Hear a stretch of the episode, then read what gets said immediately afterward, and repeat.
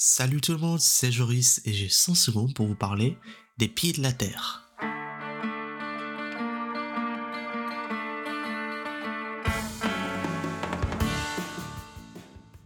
Les pieds de la Terre sur lesquels se repose cet épisode est un roman historique de Ken Follett se situant dans l'Angleterre du XIIe siècle et qui s'étale sur une cinquantaine d'années.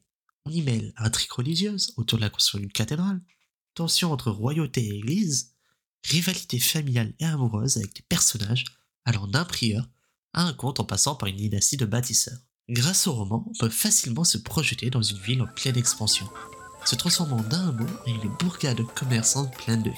Il suffit d'attendre quelques décennies pour marcher dans l'édifice qui caractérisera désormais la ville de Cambridge. Mais il faut bien faire attention.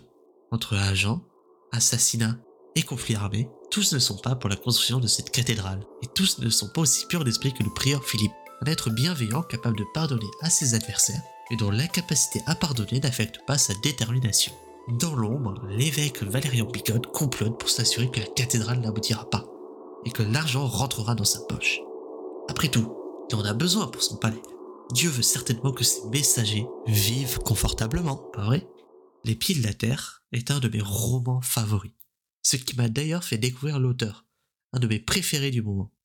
L'auteur fut d'ailleurs plus connu en tant qu'écrivain de Tula que romancier historique avant ce roman, alors que maintenant sa saga de Kingbridge et du siècle le place clairement en tant qu'écrivain de romans historiques.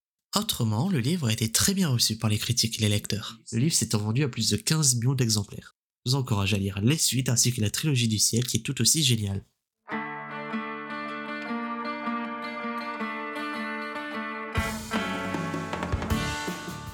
Merci à vous de m'avoir écouté. Vous pouvez échanger avec moi sur les réseaux sociaux, le site est aussi disponible. Ce fut un véritable plaisir de pouvoir parler avec vous alors. À la prochaine fois.